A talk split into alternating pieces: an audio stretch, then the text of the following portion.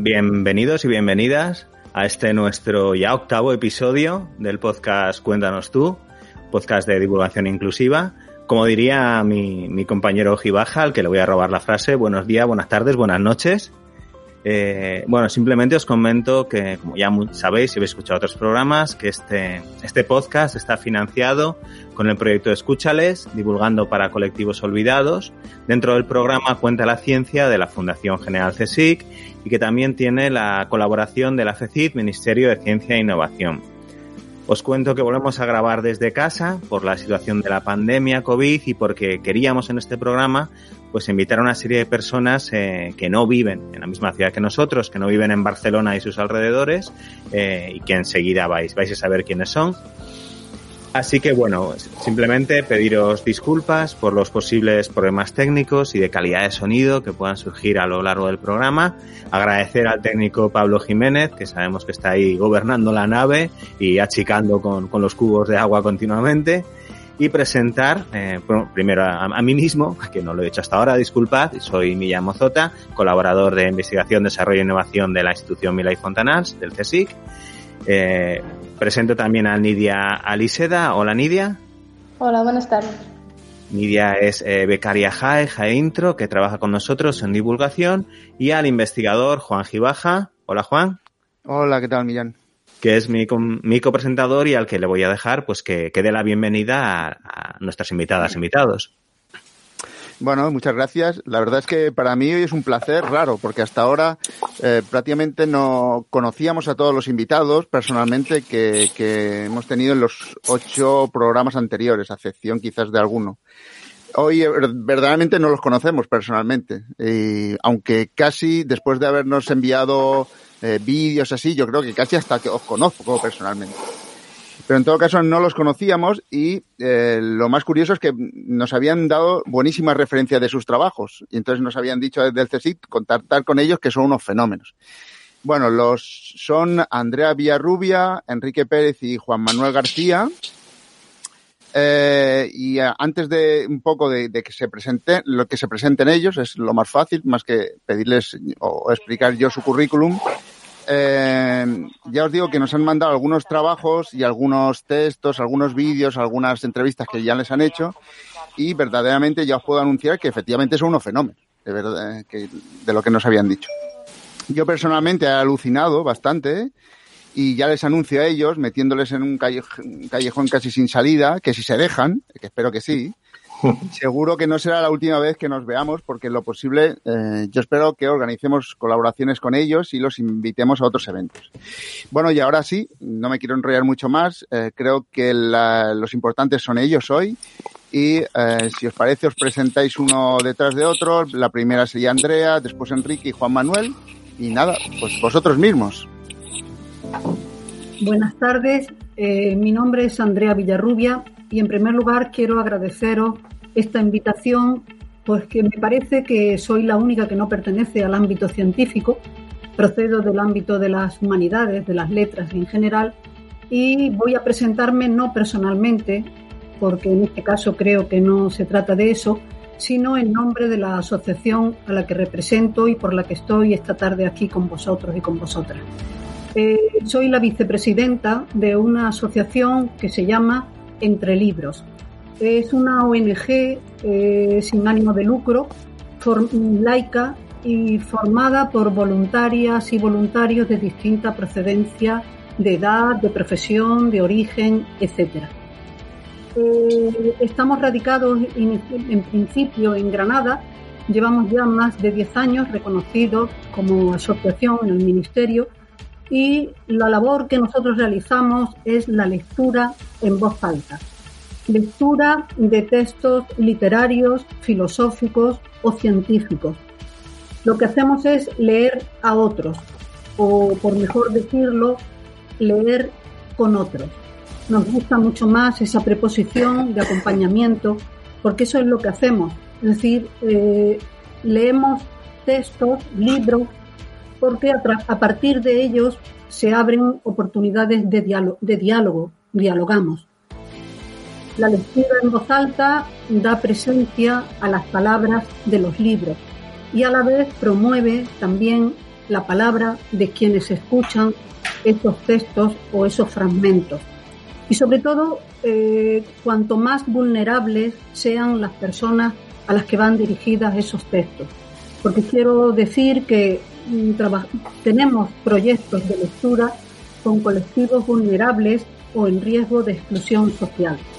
Estamos en centro penitenciario, en hospitales, en centros de acogida de mujeres maltratadas por violencia de género, en colegios eh, también de barrios con problemas muy serios, Es decir, bueno, es un pequeño resumen, son proyectos semanales, no se trata en esta pequeña presentación de hablar de todos ellos. Si surge a lo largo de la conversación, pues podría, se podría ampliar un poquito más. Pero sí que lo que quiero, quiero destacar es que ofrecemos tiempo, sobre todo como asociación, ofrecemos tiempo y voluntad de conversación, que es una manera de dar sentido a nuestra experiencia y darle voz, como he dicho antes, a esas personas. Nosotros los invitamos, desaparecemos en cierta manera y dejamos que aparezcan las palabras, las voces de las personas que nos escuchan. Eh, no sé si creo que queda claro la, actividad de nuestra asociación, que quizás por los colectivos a los que nos dirigimos podemos tener presencia en este encuentro de esta tarde. Así que agradecer esta invitación y para mí es un placer contar lo que hacemos en la Asociación Entre Libros. Bueno, nos encanta, ¿eh? Gracias. Perdona que me colabo ahí, pero es que tenía que decirlo. Eh, yo creo que ahora igual Enrique, si quiere, se puede presentar un poco. Bueno, eh, eh, primero de todo os doy las gracias por haberos fijado en, mi proyecto divulgativo y os doy enhorabuena por esta iniciativa tan buena a través de los podcasts. ¿no? Es, es un, un, medio estupendo para difundir la ciencia y, y, me parece fantástico que contéis conmigo para compartir con vosotros mi proyecto de divulgación. Mi nombre es Enrique Pérez Montero, yo soy doctor en astrofísica y cosmología Trabajo como investigador científico en el Instituto Astrofísica de Andalucía, es un centro del CSIC que está en Granada. Mi línea de investigación, aunque tiene que ver solo tangencialmente con lo que hago a nivel de divulgación, pero creo que es interesante comentarlo, tiene que ver con el estudio de las galaxias con formación estelar masiva, que son unos pedazos de, de bombillas gigantes que nos trazan la evolución del universo prácticamente desde las épocas del Big Bang. Se llama además la curiosa circunstancia de que yo soy invidente. Yo soy ciego, Estoy afiliado a la ONCE desde hace aproximadamente 10 años. Padezco una enfermedad degenerativa de la retina que se llama retinosis pigmentaria. Está considerada como enfermedad rara, eh, afecta más o menos a 15.000 personas en, toda España, pero hay muchos más ciegos en España. Hay 80.000 afiliados a la ONCE, hay prácticamente dos millones de personas que pertenecen al colectivo de baja visión y yo desde el momento en el que entré a la ONCE me fijé en que había una laguna en cómo explicar astronomía a las personas como yo que eran ciegas. Por ese motivo nació el proyecto Astroaccesible, que es el que lidero desde el IAA con la ayuda del gabinete de divulgación de mi centro y en un principio la idea era promover el estudio de la astronomía entre las personas con discapacidad visual. Pero después de unos cuantos años de, todo tipo de actividades, nos hemos dado cuenta de que todas las adaptaciones que hacemos son tremendamente eficaces para explicar astronomía a todo el mundo. Y al final mi base, mi teoría es la de que todos estamos igual de ciegos con respecto al universo. Así que aplicamos todas esas estrategias, esas metodologías a todo el mundo, independientemente de que haya o no personas ciegas o no ciegas, ya que para mí sois, somos todos iguales y estamos teniendo mucho éxito. Así que, bueno, espero que podamos continuar y, y lo mismo, digo lo, lo, mismo de antes, que me, me, me hace mucha ilusión que os hayáis fijado en nuestro proyecto para poder compartirlo con vosotros hoy. Eh, pues muchas gracias, Enrique. La verdad es que ya con tus palabras ya me empieza a traer cosas que nos podamos un poco discutir. Claro, porque tú dices, eh, yo siendo invidente eh, he pensado que mis actividades servían para personas no invidentes. A nosotros un poco el camino ha sido al contrario. Nos, nosotros hacíamos actividades para personas sin discapacidad o sin ningún tipo de, como quieras, invident, no invidentes y, y ahora lo que hacemos es, pensamos siempre haciendo nuestras actividades para todas las personas, pero también para aquellos colectivos que tienen ciertas dificultades, ¿no? Hemos hecho un poco el camino al revés. Y dime, dime. No, no, eso, eso tiene un, un, una, un nombre que lo define perfectamente, se llama inclusividad. sí. Y para el tercer invitado es Juan Manuel García. Eh, te dejo la palabra, Juan Manuel. Hola, ¿qué hay? Buenos días, buenas tardes, buenas noches, como ha dicho creo Millán. Eh, en primer lugar, muchísimas gracias por, por invitarme a, estar aquí con vosotros en este programa tan interesante. Yo soy Juan Manuel García Ruiz, soy profesor de investigación del CSIC en la Universidad de Granada y me dedico a un, a un tema que es un tema, una disciplina, que es una disciplina, digamos, transversal que se aplica a muchos sitios, que se llama cristalografía. Eh, también se llama cristaloqué, porque siempre que hablo con alguien y me pregunta, ¿y tú qué eres? Yo cristalógrafo, cristalloqué, ¿no? En la, eh, entonces, bueno, pues me dedico a eso, a la cristalloqué. Es una disciplina que es, eh, es la disciplina que más premios Nobel eh, ha conseguido a lo largo de la historia. tiene un impacto enorme en nuestra vida cotidiana. prácticamente la, la, sociedad del bienestar está basado en, en desarrollos de la, de la cristalografía participado. la alimentación, la, electrónica, la biomedicina, la farmacia, todo eso está relacionado con la cristalización. Y yo, pues, eh, además de ser un científico, pues, eh, creo completamente en que la ciencia es parte de la cultura. Creo que nuestra sociedad necesita tener una, desarrollar una cultura en la cual la ciencia juega un papel importante y que hoy sin, sin conocer algo de ciencia es imposible eh, el, entender la sociedad en la que vivimos, ¿no? Y por eso pues le dedico una parte de mi tiempo a, contar lo que hago, fundamentalmente. no, no, soy un, un divulgador en, en, el sentido, digamos, estricto de la palabra, es decir, no, no divulgo, de, yo divulgo de lo que yo, de lo que yo hago, de lo que yo estudio y me gusta contárselo a la gente y creo que es importante. Hoy en día, por, ejemplo, en esta época que nos toca vivir, pues cada vez está más claro que, sin la ciencia es muy difícil entender este mundo y sobre todo a dónde nos lleva este mundo. Bueno, la verdad es que nos ha, lo que hemos estado leyendo, viendo, escuchándote de, de lo que haces divulgación nos, nos ha encantado también. Gracias. Bueno, muchísimas gracias a todos por participar y realmente teníamos muchas ganas de, conoceros un poquito más. Y bueno, la Asociación Entre Libros en la que trabaja Andrea ha recibido no solo el Premio Nacional al Fomento de la Lectura en 2019, sino que también ha recibido el Premio Francisco Izquierdo de Literatura Granadina. Es decir, aquí hay nivel y reconocimiento. En este sentido, ¿qué se siente con estos premios tan relevantes, Andrea? Bueno, la verdad es que nos sentimos orgullosos y felices de que se nos reconozca un trabajo desarrollado en principio. No hemos buscado nunca ningún premio, ni siquiera nos hemos presentado a ellos, porque todo hay que decirlo que, por ejemplo, el Premio Nacional Fomento de la Lectura del año pasado eh, fue una llamada del Ministerio para comunicarnos que nos lo habían concedido. Nosotros es un premio, como sabéis, bueno, todos los premios nacionales no se presentan las personas o las entidades, sino que hay otras personas que promueven o propugnan el candidato y se discute el jurado y se lo conceden. Digo esto porque, lógicamente, bueno, aunque no nos hayamos presentado, pero siempre es una satisfacción ese reconocimiento. Y además también habría que decir que, bueno, eso también nos da ánimos para poder continuar con nuestra labor diaria que llevamos a cabo en todos los proyectos de lectura. Es decir, satisfacción, orgullo, felicidad, todas esas serían las palabras de reconocimiento por esos premios. Realmente os damos la enhorabuena porque hemos estado viendo vuestros proyectos y, claramente merecen esos premios. También queríamos deciros que nos sentimos muy identificados con los usuarios a los que van dirigidos vuestras actividades. Personas con discapacidad intelectual, presos, inmigrantes, personas hospitalizadas. ¿Nos podéis contar cómo ha sido vuestra experiencia y cómo os sentís con estos colectivos? Sí, bueno, en primer lugar decir que por qué hemos, eh, empezamos con esos colectivos. Bueno, el primer proyecto que llevamos a cabo, nada más nacer la asociación, fue con los hospitales de Granada, en concreto con las secciones de pediatría.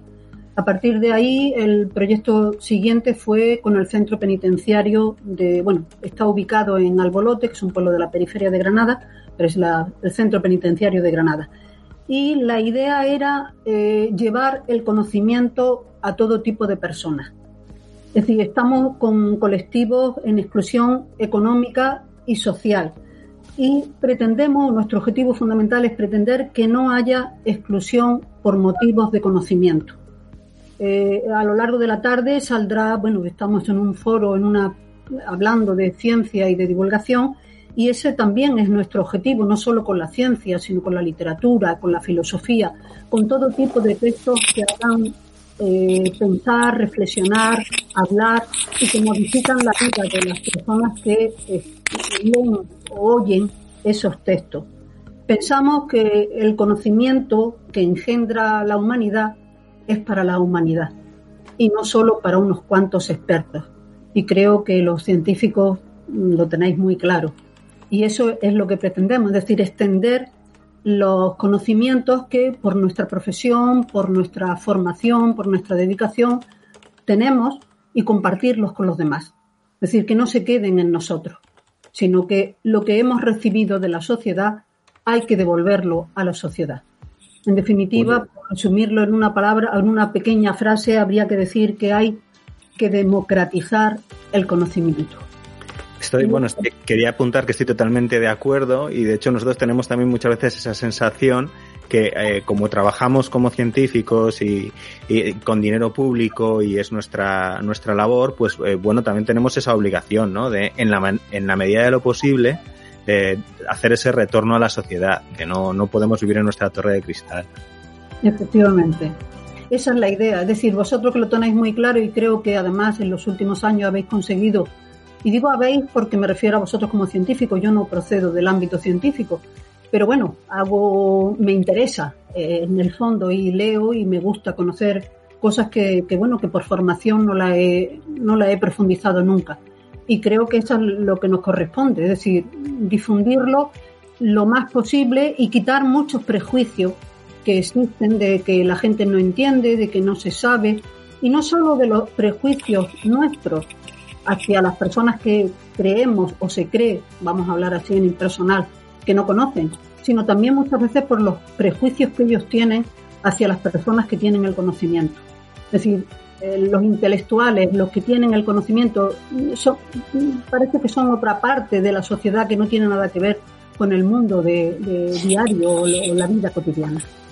Y esa es la idea que nos sostiene, es decir, difundir o compartir. A veces un, puede ser un poema, puede ser un cuento, puede ser un álbum ilustrado, puede ser un texto filosófico y, por supuesto, también científico y fundamentalmente en un proyecto que luego quizás hable un poquito más detalladamente de él. Es un proyecto que llevamos a cabo en el Centro Penitenciario de Albolote y que Juan Manuel García lo conoce porque lo invitamos a participar, que es un proyecto que llamamos o titulamos hace ya siete años Pensante, y su propio nombre indica cuál es la idea de, qué queremos con él. Es un proyecto, eh, bueno, que hemos firmado un acuerdo con la Universidad de Granada y por allí han pasado una vez al mes pues personas de distintos conocimientos. Eh, Juan Manuel fue a hablar de eso cristoloque, cristaloque, de, de, Créeme, un proyecto precioso, precioso. Pues eso mismo, y, fue una de las conferencias, un tema del que a lo mejor ni yo misma eh, conocía, y sin embargo fue bueno una de las experiencias más hermosas que he contemplado allí.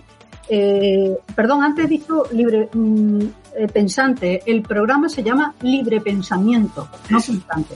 Pensante es otro proyecto también de conocimiento científico y filosófico, pero en el Parque de la Ciencia y disculpad, pero he mezclado. El del, centro penitenciario se llama Libre Pensamiento. Y, y, han ido pues personas, científicos de, bueno, de todos nuestros amigos, de Parque de la Ciencia, del CSIC, de, del centro, bueno, de todas las posibilidades de todos los amigos y de la universidad, profesores, artistas también, etcétera, y a través, bueno, para compartir de una forma de divulgación temas en los que hay un experto que cuenta su experiencia y al finalizar esa charla, eh, sí, vamos a llamarlo charla más que conferencia, pues se establece un diálogo. Para nosotros dialogar es fundamental, es decir, no solo en las lecturas, sino con este, este tipo de experiencias eh, pensamos que el diálogo nos ayuda a entender y a comprender mejor las cosas porque se ven desde distintos puntos de vista.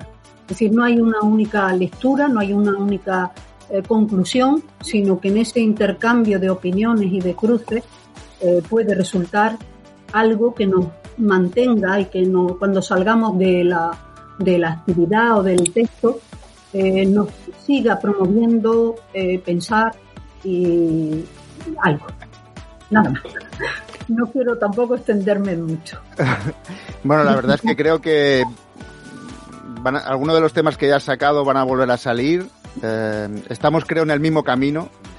Y mm, eh, una de las cosas interesantes dentro de, este camino es que igual también podamos ser un reflejo de lo que otros todavía no han empezado a iniciar ese camino.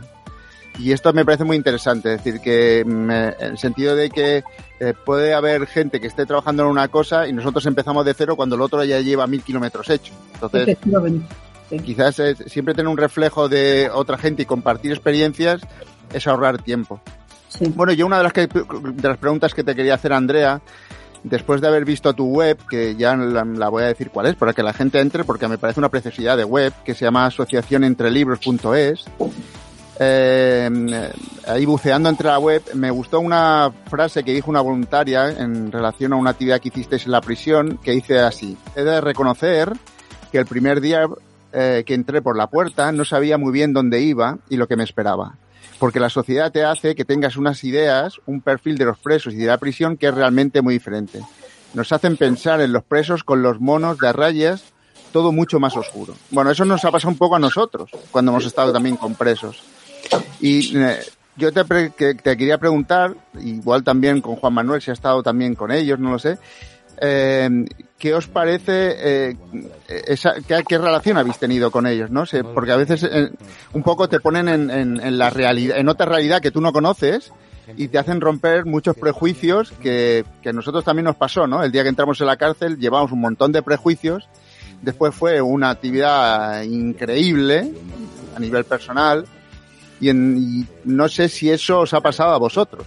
Sí, Sí, totalmente de acuerdo. Es decir, esa frase que ha citado es cierta y eh, además eh, todo el mundo que va siempre dice lo mismo. Es decir, cuando invitamos a una persona, y Enrique eh, Juanma puede confirmarlo, cuando invitamos a una persona que vaya a la prisión, mm, la gente se asusta un poco.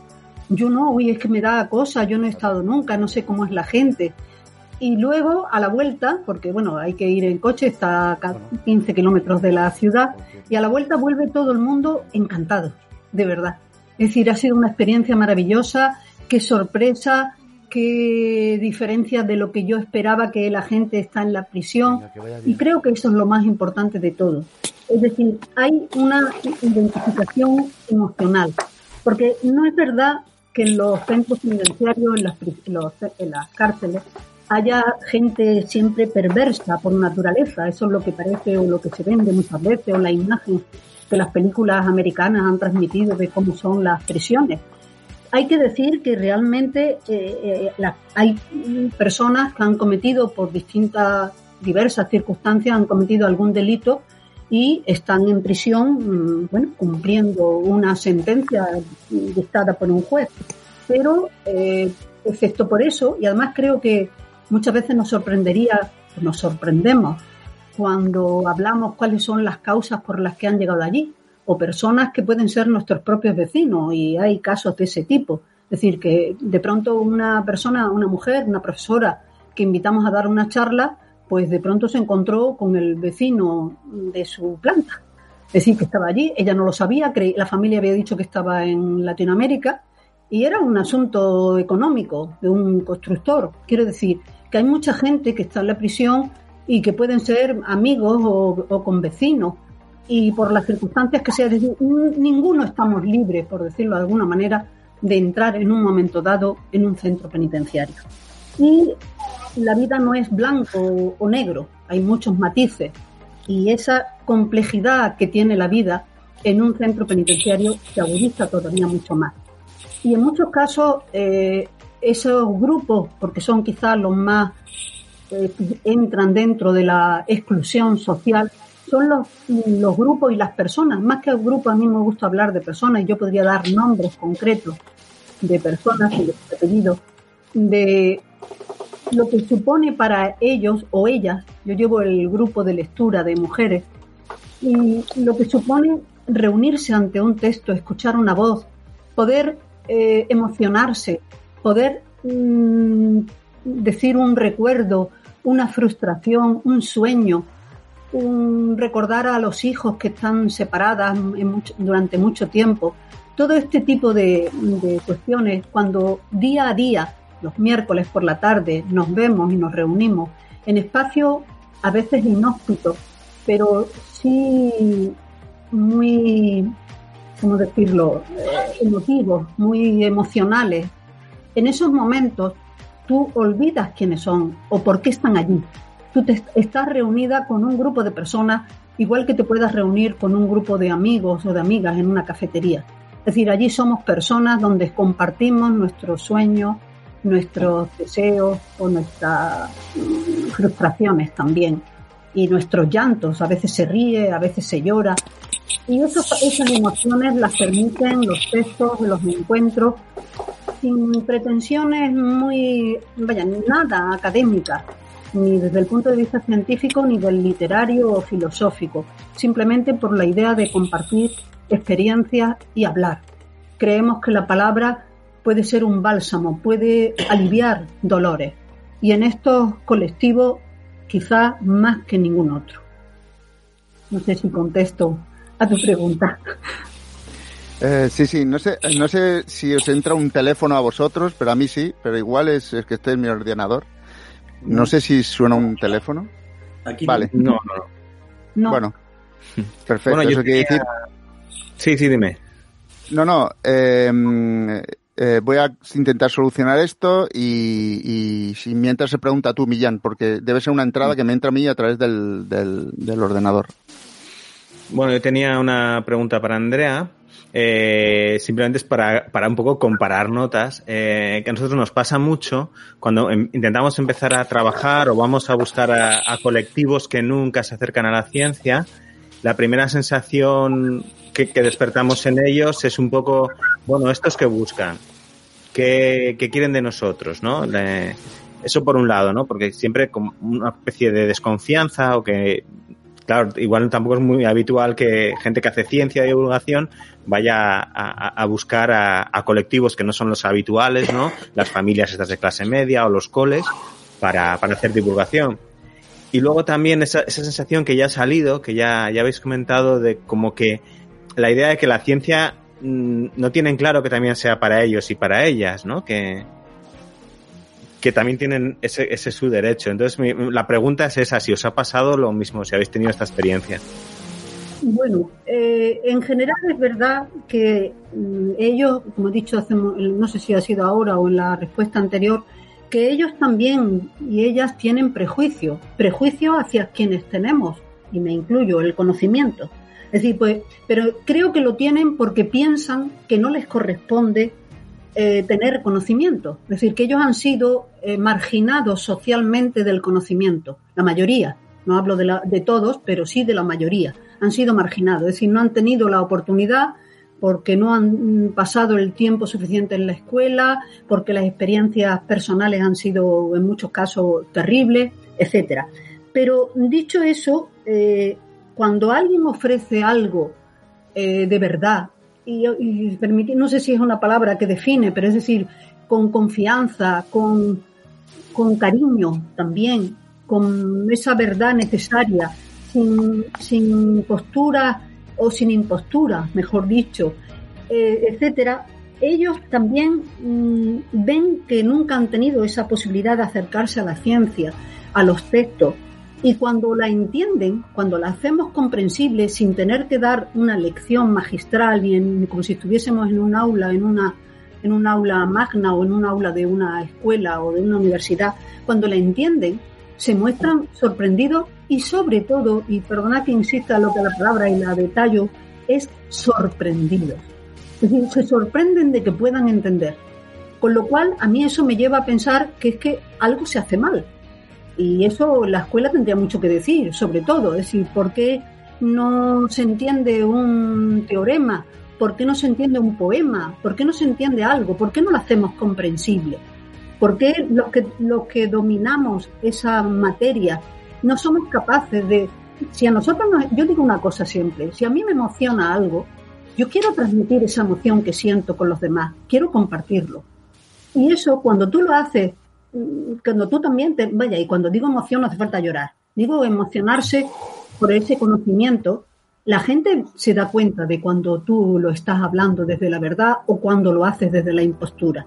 Y acercarse de esa manera eh, es la mejor manera en estos colectivos. Y yo, bueno, antes decía, podría decir mi respuesta que me han dado a lo largo de todos estos años compartiendo textos, pero por ejemplo, eh, lo de leer me quita mucha cárcel. Una frase que a mí me deja me sigue impresionando cuando la digo. Y eso lo dijo una mujer hace unos años, ya no está en prisión. para ella lo que había supuesto redescubrir descubrir un poema, una lectura. Y que la prisión es terrible, estar un día allí todo es rutinario. Y de pronto alguien va un día y te lee un texto y ese texto te permite eh, mostrarte de otra forma. Y eso quita, quita años, quita pesadumbre del día a día. otra frase que podría también decir, dice, nos traéis cada miércoles el olor de la calle, el olor de la libertad. Frases estas que pueden parecer, no sé, un poco de autoayuda, no lo son y son verdad, son manifestaciones espontáneas de lo que sienten las personas, las mujeres en este caso, son dos mujeres las que han dicho estas dos frases, de lo que ellas sienten de, este trato, de ese conocimiento, y que la única manera de quitar esos prejuicios que ella puedan, ellos puedan sentir ante el conocimiento es haciéndolo, creo, desde la verdad e intentando transmitir. Si nosotros, Juan Manuel, y hablo de él porque, perdonad, es el que conozco más y está esta tarde aquí escuchándonos, pero el amor que siente Juan Manuel por los cristales, ¿eh? eso lo transmite y lo demostró muy fielmente el día que fue allí al centro penitenciario. La gente se dio cuenta de que él estaba hablando de algo que amaba y ese amor lo transmitió. Y yo no digo que de allí saliera toda la gente haciendo a partir de ahí todos estudiosos de los cristales, pero todos salimos conociendo algo más de un mundo que desconocíamos. Y ese, ese, ese mm, acercamiento, esa transmisión se consiguió por alguien que ama lo que dice y cómo lo dice. Bueno, es que estamos totalmente de, acuerdo y es coincide muchísimo con, nuestras experiencias que hemos tenido, en nuestras breves experiencias con, eh, trabajando con presos. Y, y, bueno, mencionabas a Andrea Juan Manuel y yo creo que es el momento que le, demos entrada aquí a la, a la conversación, porque Juan Manuel, eh, te hemos podido ver en, en una entrevista que te hicieron en Canal Sur que ya pondremos el enlace cuando saquemos el programa en iVoox. y, la verdad es que se nota la experiencia en, explicar, en contar, en divulgar y, además la forma apasionada en que, en, que lo haces, ¿no? Eh, entonces, bueno, un poco la, la pregunta sería ¿qué representa para ti esto de esta divulgación que haces de tu trabajo en, tu, en tu día a día, ¿no? ¿Cómo, ¿Cómo, lo haces? Porque no sé si te pasa a ti, pero bueno, en, en, nuestro caso, además de hacerlo con muchísima ilusión y, disfrutarlo, porque realmente es algo que es muy enriquecedor, en recompensa, ¿no? Eh, nosotros siempre estamos como buscando nuevas cosas, ¿no? Es, eh, la divulgación parece que tiene un cierto efecto avalancha. Cuando estás haciendo una cosa no te quieres quedar solo con esa, sino que siempre estás buscando otras ideas, otros colectivos con los que trabajar y, y eso. Entonces no sé si te pasa lo mismo. Bueno, sí, yo es que la mayoría de las cosas las, hago apasionadamente, entonces también, ¿no? Pero yo lo que trato de hacer es explicar. a mí me parece que, antes lo habéis dicho, tenemos una obligación con la gente que paga nuestra investigación de explicarle lo que hacemos. Y pues yo creo que hay que explicarlo, hay que tratar de explicarlo lo mejor posible. Y yo resulta que me dedico a esta ciencia de la cristalografía, que es una ciencia que siempre se ha considerado una ciencia muy abstracta, muy difícil de explicar. De hecho, es una ciencia que en los colegios, ya prácticamente, ahora se da otra vez, pero, pero en, los colegios, en los institutos, eh, la gente, los, los mismos profesores la odiaban, ¿no? Porque era muy difícil. Entonces yo me empeñé en que, en que, en que se entendiera la cristalografía. Entonces, pues he ido buscando formas de contar las cosas, ¿no? Y, y, sí, o sea, los formatos que funcionan, pues, hombre, funcionan y hay que seguir usando. Pero después lo que hay que estar continuamente, pues, eso, inventando nuevas formas de contar lo, complejo de una forma fácil, ¿no? Y, y, bueno, es muy, yo creo que es una labor que, es interesante por un lado y después muy gratificante porque cuando después ves que efectivamente la gente se ha enterado, ¿no? De lo que, de lo que hablas, pues, eh, pues es fantástico. Eh, y bueno, la experiencia con Andrea, eh, decías tú, si busca otra forma, muchas veces no las buscas y no te las da, ¿no? Te las encuentras. Por ejemplo, esta, esta, esta invitación de, de Andrea y de Entre Libros a, a, dar una conferencia allí en, la, en el penal de centro penitenciario de Alborote, pues, hombre, es un reto, ¿no? Para, para, para una persona como, yo, que nunca, nunca había ah, estado en un centro penitenciario, pues, pero claro, Andrea y también su gente lo hace tan, tan fácil, ¿no? Todo, que, que realmente fue una, una cosa muy bien hecho, o sea, entramos allí perfectamente. Pero a mí lo que me llamó la atención, me pareció una cosa alucinante, es que cuando entré en la sala, bueno, y en la, y, en, la presala, en el salón de actos, tenían un montaje hecho sobre la cristografía que fascinante. O sea, se habían leído, y no solamente se habían leído, habían entendido todas las cosas que yo había escrito, las películas que habíamos hecho, habían puesto una cantidad de, de las paredes estaban llenas de, de, de, máximas, de, habían entresacado cosas, una preciosidad. Había un señor que yo tengo una conferencia que se llama El cristal y la rosa, de hecho, el papel de los cristales en el mundo del arte. Entonces un señor se tomó la molestia de, de cristalizar una rosa. de cristalizarla. O sea, había todo una serie de pasos, me voy y allí una rosa cristalizada que por supuesto la conservo todavía. ¿no? A mí es una experiencia que, y después durante la charla, las preguntas que hacía la gente que te paraban, te interrumpían para contar cosas de que ellos habían pasado, normalmente siempre buscando algo de su vida, ¿no? Algo que, que echaban en falta de su vida es una experiencia absolutamente inolvidable y siempre le estaré agradecido a Andrea y a su asociación por eso. Pues eh, la verdad es que, que sí, eh, totalmente de acuerdo. Eh, otra cosa, eh, he estado leyendo el cómic de, de, tu RC, de Prometheus, el de Something in the Water, y la verdad es que me está, me está gustando muchísimo.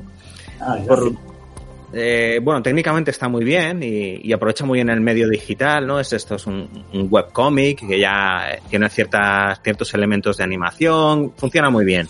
Pero la verdad es que eso ya lo, tenía visto, no es lo que me ha sorprendido. Lo que, lo que me gusta es esa mezcla de memorias, vida cotidiana, ciencia, los tipos humanos que aparecen en, en los personajes, ¿no? Y sus relaciones, como a través de las medidas y de los diálogos se van relacionando y me, me, me, vamos, me tiene admirado. Y quería preguntarte sobre el proceso de creación, o sea, cómo se hizo, eh, sobre todo conceptualmente, ¿no? El ese guion, esos diálogos, los personajes, de, ¿son todos reales eh, o no? ¿O de dónde salen? Y eso. Bueno, esto, esto es un, es, es, un programa, el programa de RC, un programa europeo de, de proyectos científicos, y entonces yo tengo la suerte de tener uno de ellos, y, y de sí, que sí. me quieran en, en, en Bruselas para para que hicieran un, un cómic, un webcómic sobre este proyecto, ¿no? Entonces vino un, un ilustrador alemán, un chico de unos veintitantos años, uh -huh. eh, me llamó por teléfono, mira, ¿qué vamos a hacer? Ah, pues me pareció, en principio, un poco como diciendo, bueno, a ver, ¿de qué, de qué va esta cosa? Pero después eh, vi que esta era un tipo, bueno, sano y tal, y, y, y mira, pues lo mejor es que te vienes para acá, te llevas dos o tres días aquí en Granada, y, y, te vienes al laboratorio y después nos vamos por ahí de tapas y vamos hablando y te cuento el proyecto. Y así fue como se hizo.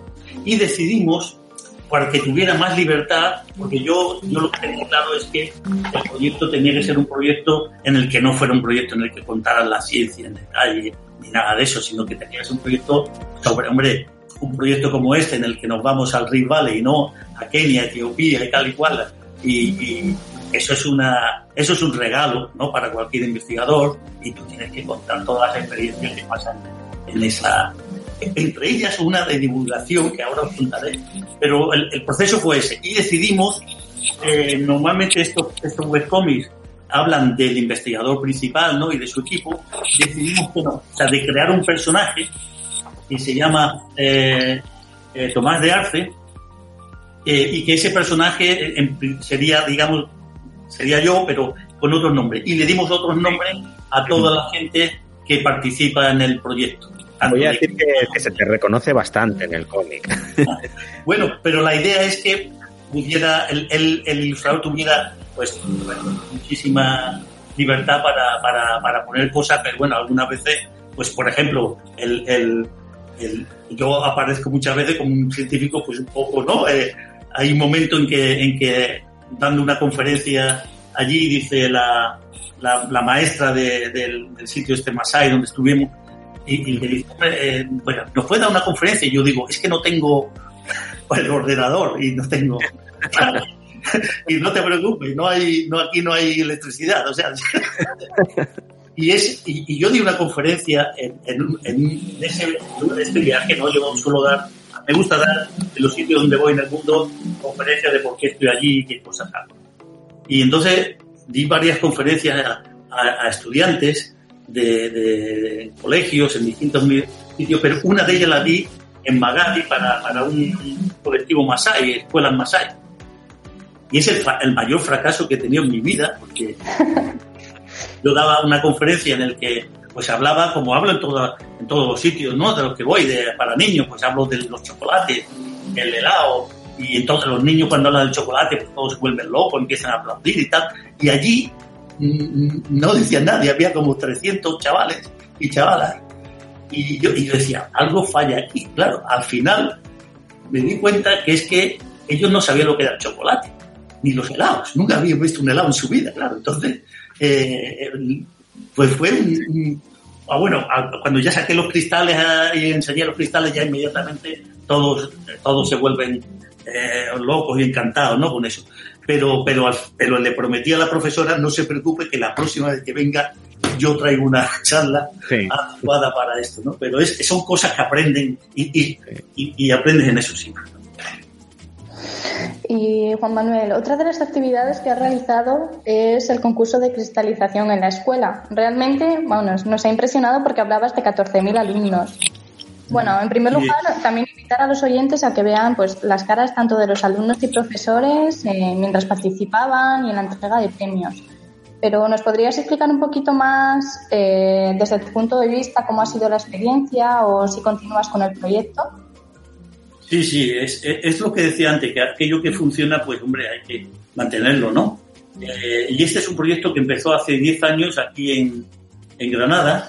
Eh, solamente muy pocos alumnos. Era un proyecto que lo hice con un colega, eh, Juan López Garriga, un colega de Puerto Rico. Es un hombre que tiene un programa precioso en Puerto Rico que se llama Ciencia sobre Ruedas. Él, cuando empezó iba con su coche pues visitando a las escuelas de los distintos poblados de allí de Puerto Rico, ¿no? Y iba llevando la ciencia a eso. Entonces con él eh, yo tenía ya la idea del concurso de cristalización y con él empezamos, hicimos un concurso en Puerto Rico y otro aquí en Andalucía. El concurso es básicamente utilizar, los cristales tienen un atractivo tremendo para los chavales, una cosa tremenda. Cuando yo le digo a los profesores que van a participar, que quieren participar, eh, eh, digo, bueno, olvidaros de los estudiantes, o sea, los estudiantes los tenemos con nosotros, o sea, les encantan los cristales. El que le, damos un kit inicial en el que hay una disolución que se calienta, y a los dos días cuando abren pues aparecen allí unos cristales tipo Superman, ¿no? Que, es maravilloso. Entonces quieren saber cómo es. Entonces, aprovechando esa, ese tirón que tienen los cristales, lo que hicimos es que ellos mismos hicieran sus propios proyectos de cristalización, trataran de hacer cristales mejores, cristales de otras sustancias, cristales distintos, eh, pero enfocándonos al, al, trabajo, es decir, no al resultado. Entonces, lo que, lo que hacen es que después eh, cada instituto o colegio selecciona un grupo de tres alumnos, son equipos de tres, y los manda a una, a una inicial donde se eligen los mejores eh, que han presentado, los mejores trabajos presentados, para una, una final eh, a nivel de andaluz. Y entonces, en esa final, lo que hacemos es un jurado que es un jurado que, de, científicos de prestigiosos, que van allí y examinan a los, a los estudiantes durante cinco minutos, están preguntando, entonces los, los estudiantes se tienen que explicar y tienen que, una de las cosas que más valoramos no es el resultado de qué, cómo son los cristales y cómo de bueno, no, no, es cómo han presentado el trabajo, es decir, el cuaderno de, de, laboratorio y cómo han defendido el trabajo, es decir, la expresión, es decir, la palabra, como decía, como decía Andrea antes, es fundamental. Entonces, una de las cosas que más valoramos es cómo se expresa. Eh, porque eso nos parece que es fundamental para cualquier cosa que haga en la vida. Entonces, la idea de este, de este concurso es no solamente el aprender a hacer ciencia, sino aprender a comportarse como científicos. Y eso yo creo que es muy, muy importante, es decir, comportarse como científico. Hay una serie de reglas que tú tienes que, que, seguir y que, que, van desde el trabajo metódico hasta la honestidad intelectual. ¿no? Y, y, todo eso es lo que valoramos. Entonces empezamos con, pocos colegios y, unos 100 estudiantes y eso se ha extendido por toda España, se hace ahora también en Argentina, en Brasil, en Estados Unidos están empezando a hacerlo en algunas universidades, en Escocia y, aquí en España pues, pues tenemos 14.000. El último, este último no se ha podido hacer, lo estamos haciendo virtual. Oye, perdona eh, un momento, ¿estás diciendo que eh, os han copiado los Yankees? Sí, sí, sí, sí. vale, vale. A ver, concursos de cristalización eh, siempre ha habido en montones de países, ¿vale? Pero un concurso de cristalización que, esté enfocado a eso, es decir, que no, por ejemplo, no, no puedo participar quien quiera.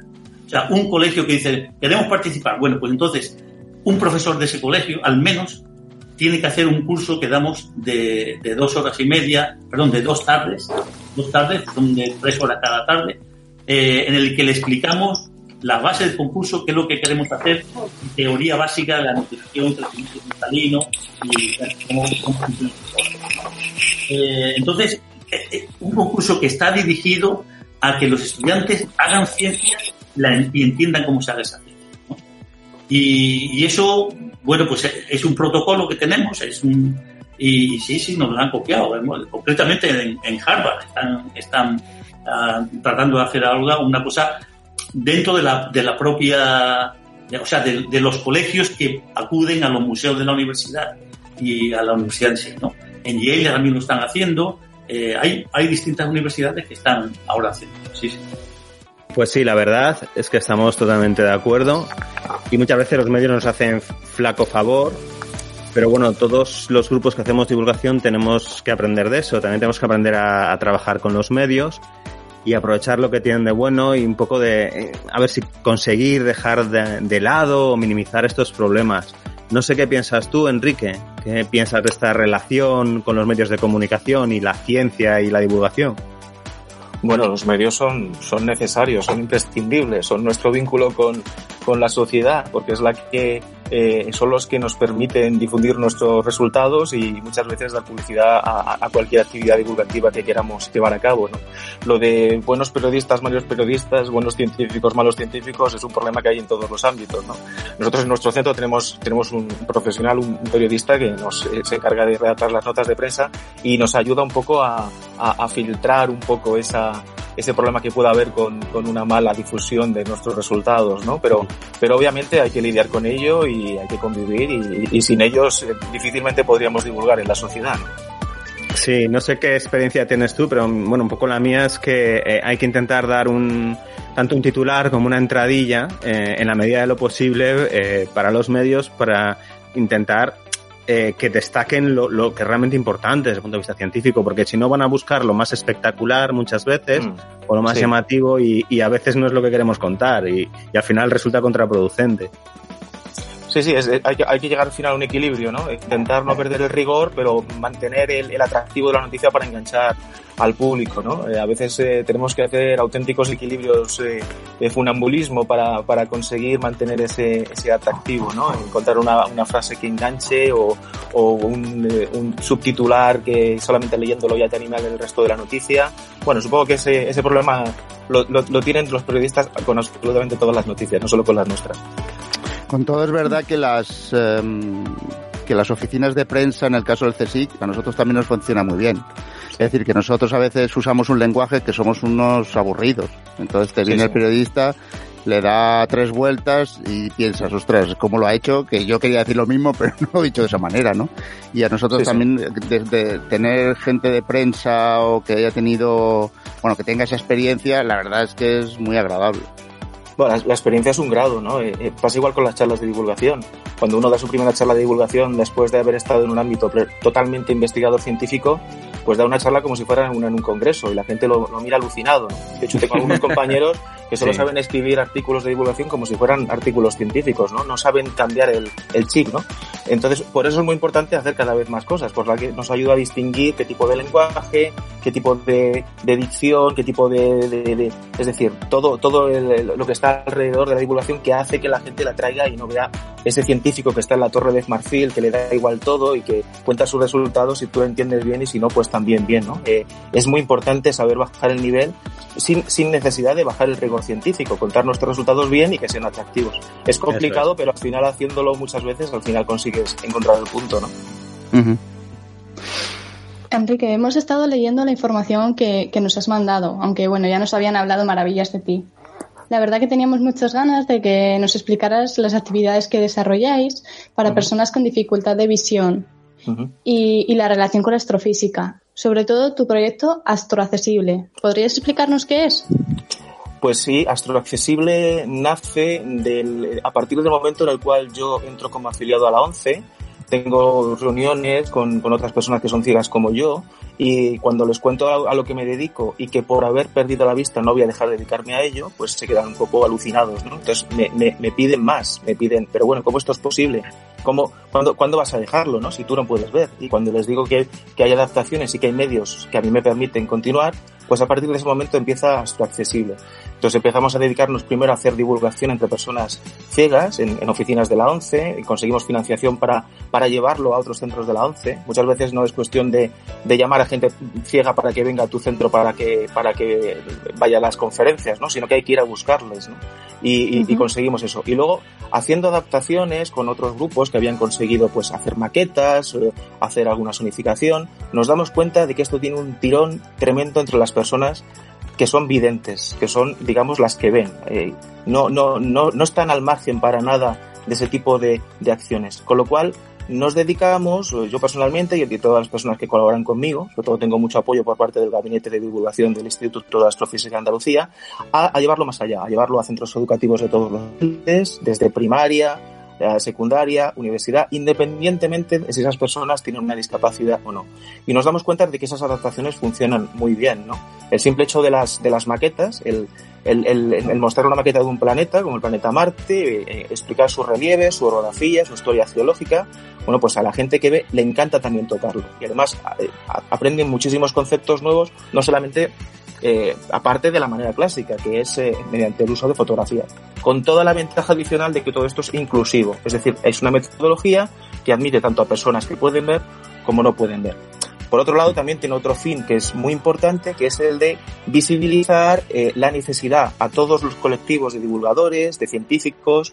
Yo me centro más porque es el mundo que conozco la astrofísica, pero, pero al fin y al cabo también tengo una visibilidad entre otras ramas de la ciencia para que también hagan su, su oración más inclusiva, para que se preocupen por admitir a todos los colectivos, no solamente ir a dar una charla y despreocuparme de si la persona que está ahí me está viendo bien o está entendiendo lo que estoy diciendo porque no me escucha o porque no puede acceder porque tiene alguna dificultad motora, etcétera, etcétera, sino animar a todo el mundo a que con un, el simple hecho de preocuparse porque hay otros colectivos que no pueden acceder a esa información ya es un paso adelante, porque eso nos va a animar a adaptar nuestra información. A veces dedicándole más esfuerzo, más medios, haciendo una impresora antes de una maqueta de algo que se nos haya ocurrido, o eh, haciendo una sonificación, o simplemente haciendo una descripción completa de lo que yo estoy enseñando en la pantalla. Y el resultado es sorprendente, porque no solamente incluye, sino que todo el mundo que está en la sala lo agradece porque lo entiende mejor. Así que digamos que, hay una, un, tres líneas de trabajo. Una es la de, primero, llegar a los discapacitados, otra es aplicar esas estrategias a todos como si fueran discapacitados. Yo siempre digo que en, el ámbito concreto de la astrofísica todos somos igual de ciegos, ¿no? Nadie puede ver por el simple sentido de la vista que la Tierra no ocupa el centro del universo, ni que, qué forma tiene la galaxia, ni qué forma tiene el universo, ni si está en expansión o no. Es una cosa que requiere más de abstracción mental y de dominio de las matemáticas que de, fijarnos en lo que vemos. Y luego la tercera es la de animar a otros divulgadores, otros científicos, a, a visibilizar a las personas con discapacidad y hacerles incluirles en su actividad divulgadora, lo cual pues hago también dando cursos, bueno, he ayudado al CSIC a hacer cursos que, que se dedican solamente a esta parte, he participado en congresos y, y siempre que participo en un congreso, el, el, simple hecho de darme a mi visibilidad a una persona ciega, como yo que tengo un perro guía y da una charla, pues le cambia el chip a, a muchísimos científicos y eso es muy importante también. Bueno, la verdad es que, un poco siguiendo lo que nos cuentas, a nosotros nos ha servido de guía. No, no, no de perro, ¿eh? Pero sí de guía. sí. Porque, eh, en el sentido de que eh, cuando hemos estado mirando tus proyectos, nos hemos dado cuenta que a nosotros nos falta esa parte un poco de más allá de la vista. Es decir, que sí que pondremos alguna actividad, por ejemplo, alguna herramienta del toca-toca, pero todo lo que es el sonido así, nosotros nunca lo hemos tenido en cuenta. Y ahora vamos a empezar a tenerlos en cuenta, incluso, te diría, incluso hasta los olores, ¿no? Entonces, en este sentido, que nos marques el camino, eh, nosotros ya te lo agradecemos ya de primeras, porque ha sido como haber leído y haber visto lo que haces, eso ha sido realmente una inspiración ¿eh? para nosotros, para empezar a pensar que hay otras herramientas y otras formas de, de hacer. Y en este sentido pues- yo también te quería preguntar un poco, claro, de- desde nuestra perspectiva, ¿no? Que nosotros también la hemos pasado, ¿cómo percibe un poco la gente que un astrofísico se acerque a ellos y les diga, oye, pues eh, os voy a explicar, eh, encima un astrofísico y con eh, ceguera, ¿no? Os voy a explicar eh, cosas sobre el universo. Debe ser flipante. Sí, eh, a ver, yo las primeras charlas eh, que di en la ONCE, en, en Granada, por ejemplo, y en otros centros en Andalucía, luego ya en otros sitios de España, el simple hecho de ser afiliado a la ONCE y entrar a una sala con tu bastón o tu perro guía y el, y el, el eh, enseñarles que les estás explicando algo, teniéndoles en cuenta, porque tú mismo necesitas tener en cuenta el, el hecho de que no se ve. Eh, yo, por ejemplo, eh, le asocio siempre un audio a cada diapositiva, no renuncio al, al al contenido visual, por eso, por el hecho de ser inclusivo, el, el, el que la gente perciba que tú te estás adaptando a ellos ya te abre muchísimas puertas. Entonces la gente no te ve como un científico, un astrofísico, alguien de una élite que viene a un sitio eh, sin saber muy bien lo que pretende, sino como uno más, un ciego más, que sabe de astronomía y que me está contando y que sabe bien lo que yo necesito, porque él, igual que yo, ve. En ese sentido es, es muy sencillo. Es más complicado, por ejemplo, el... Eh, el codearme, digamos, con otros eh, colegas científicos que no me conocen a lo mejor, que por primera vez ven que son ciego y estás rompiendo los, esque los esquemas de, de, muchas maneras. Pero en este, en este sentido es fácil también romperla porque enseguida empiezas a hablar de ciencia, hay un lenguaje común, hay unas eh, motivaciones comunes y enseguida todo lo demás pierde uh -huh. totalmente la importancia, ¿no? Eh, eh, es como, como que te conectas muy rápidamente. Seguro que vosotros habéis tenido la sensación de hablar con gente del otro lado del mundo, con una, una, una, vida totalmente distinta, pero tenéis el vínculo de la ciencia, de, de una línea de investigación en concreto, y de repente es como si te unieras a esa persona que, que es única entre otras 7.800 millones de personas que hay en el mundo. Pues con la ciencia ¿Verdad? pasa igual. Sí, sí.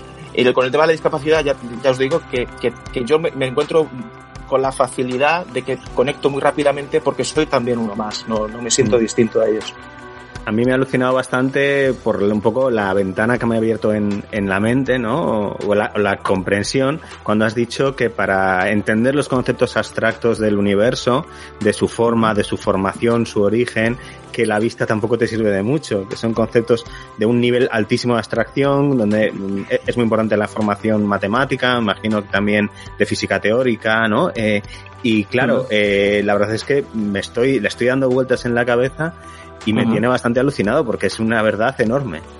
Bueno, voy a, voy a ir más lejos. Y es, muchas veces, las ilustraciones, las animaciones, las imágenes mm. estas que nos ponen con musiquita New Age en las noticias cuando están ilustrando una, sí. una noticia de astronomía, es que confunden muchísimo más que ayudar a entender mm. de lo que están hablando. De hecho, la gente se queda alucinando mirándolas y no entiende para nada de lo que están hablando. ¿no? Así sí. que, eh, a ver, yo no animo a la gente a que se arranque los ojos para entender la astronomía.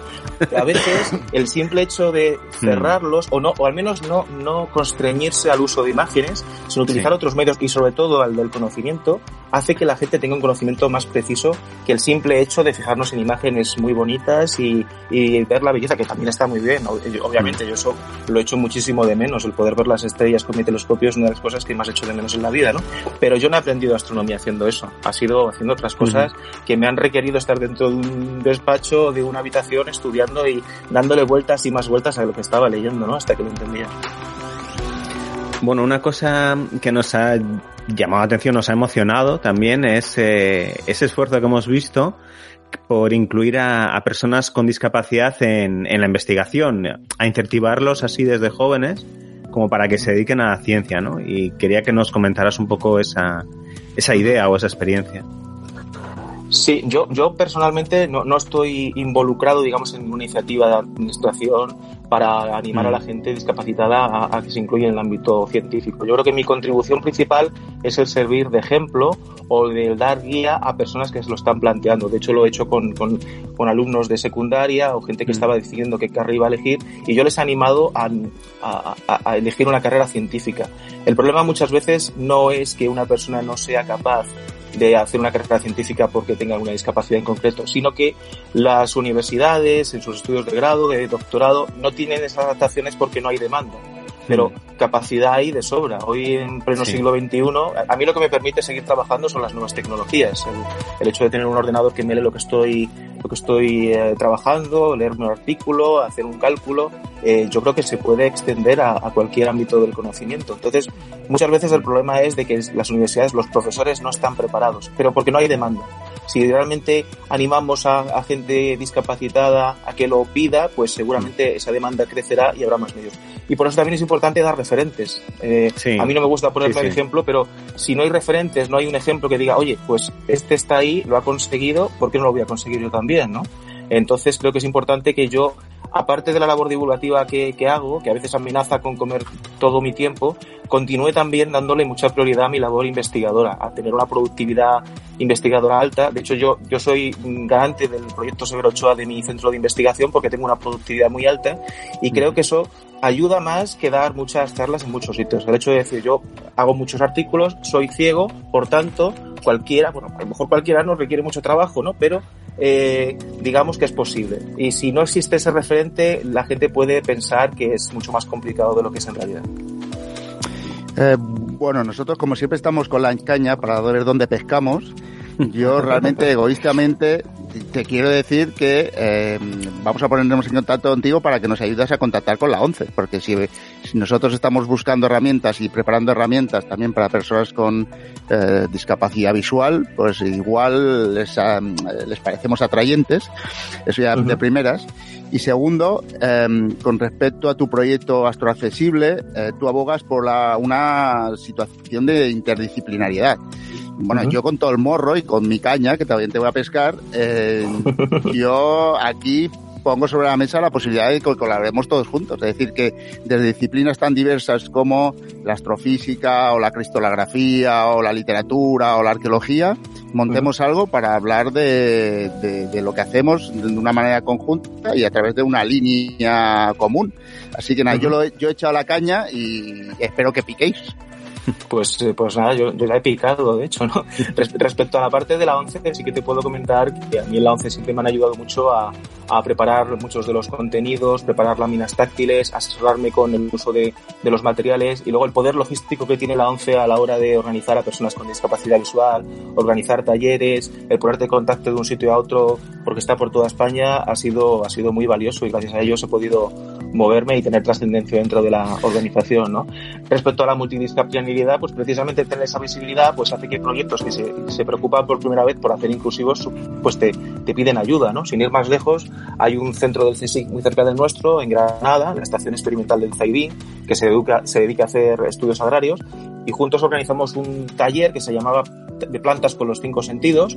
Obviamente el tema agronómico es mucho más fácil de, de, extender a otros sentidos, como el del gusto, el del olfato, y ese, ese taller tuvo un éxito tremendo entre en personas afiliadas y no afiliadas, lo que decía antes. Es que eh, el poder experimentar con otros sentidos no es algo que solamente se constriña a la gente que no ve, sino que a todo el mundo le, le encanta. Así que estaré encantado de, que colaboremos y pensemos qué se puede hacer para llevar vuestra, vuestra divulgación a más gente. Creo que sí. Bueno, bueno, es que piensa que, claro, nosotros cuando estamos pensando en, algún tipo de herramientas, siempre decimos, no, estas para personas con discapacidad visual, pero es que a lo mejor estamos utilizando algo que ellos no entienden, ¿sabes? Es que necesitamos asesoramiento de la gente que no veis o que o gente como la ONCE que tiene máxima experiencia en eso para decir, bueno, es que esta herramienta sí que va a funcionar cuando la, cuando la utilicemos con personas con discapacidad visual. Es así, es así, pero yo además os animaría a dar un paso más allá y es a que esas, esas adaptaciones que queréis hacer las pueda utilizar todo el mundo. Os voy a poner las de las sonificaciones, que nosotros eh, eh, tenemos un proyecto que se llama Cosmonic en el Instituto de Astrofísica de Andalucía,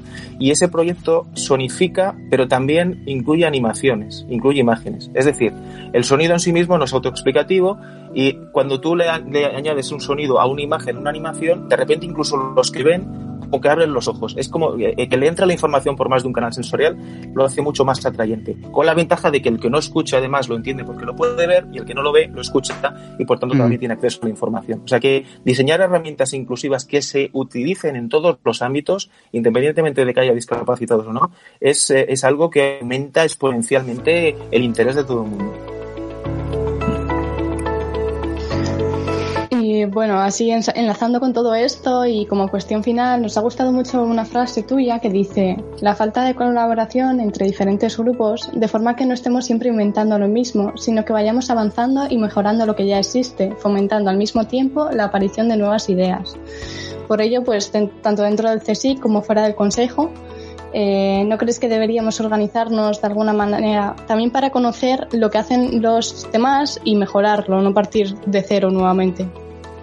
Estoy, bueno, eh, sí, sí, es una máxima que, funciona perfectamente. Es el, la creación de ideas aparece cuando tú te encuentras con retos y situaciones que no has vivido. Cuando vives en la rutina y, y estás siempre divulgando los mismos grupos y haciendo siempre lo mismo, te apalancas y no se te ocurren ideas nuevas. Es cuando te ves lo que hace otra gente, qué retos se han planteado, qué, qué áreas del conocimiento abarcan ellos, es cuando se te ocurre y el intercambio de ideas eh, eh, bueno, hace que al final eh, aparezcan cosas realmente rompedoras y, llegas mucho más lejos. Así que sí, sí, yo participaré plenamente de cualquier iniciativa en este sentido, por supuesto que sí.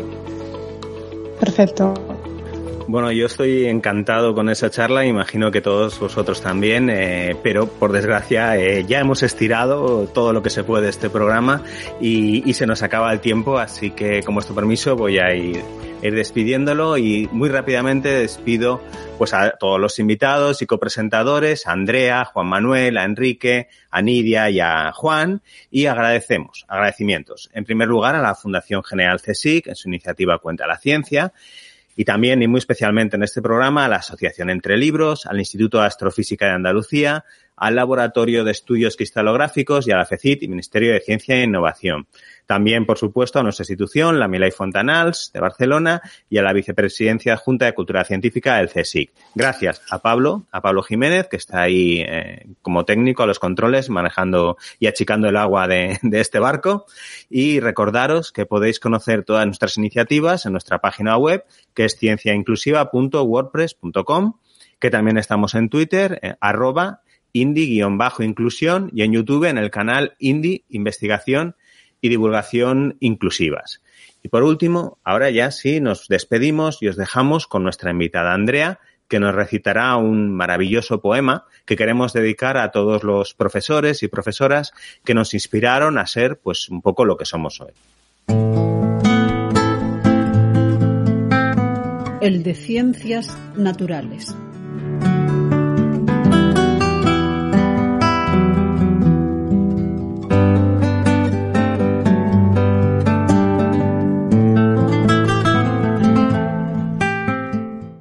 No puedo recordar su rostro. Estaba de pie frente a mí, en lo alto, al final de sus largas piernas separadas. Veía su cadenita de oro, su gris levita y su flaco cuello, al que estaba prendida una inerte corbata. Fue el primero que nos enseñó el anca de una rana muerta que pinchada con un alfiler violentamente se contrae. Él nos introdujo a través de un microscopio dorado en la vida íntima de nuestro bisabuelo, el paramecio. Trajo un oscuro grano y dijo, cornezuelo. Instigado por él, en el décimo año de mi vida, fui padre cuando tras una tensa espera, de una castaña sumergida en el agua apareció un brote amarillo y todo estalló en canto alrededor. En el segundo año de la guerra mataron al de ciencias, los malandrines de la historia. Si es que fue al cielo, quizás camine ahora sobre largos rayos, vestidos con grises medias, con una enorme red y una caja verde, alegremente bamboleándose a su espalda. Pero si no se fue allá arriba, cuando en el sendero del bosque encuentro un escarabajo encaramándose a una pelotilla de arena, me acerco, me cuadro y le digo, Buenos días, señor profesor. Permítame ayudarle. Lo transporto delicadamente y me quedo mirando un rato hasta que desaparece en la oscura sala de profesores al final del corredor de hojas. Svainiev Herbert.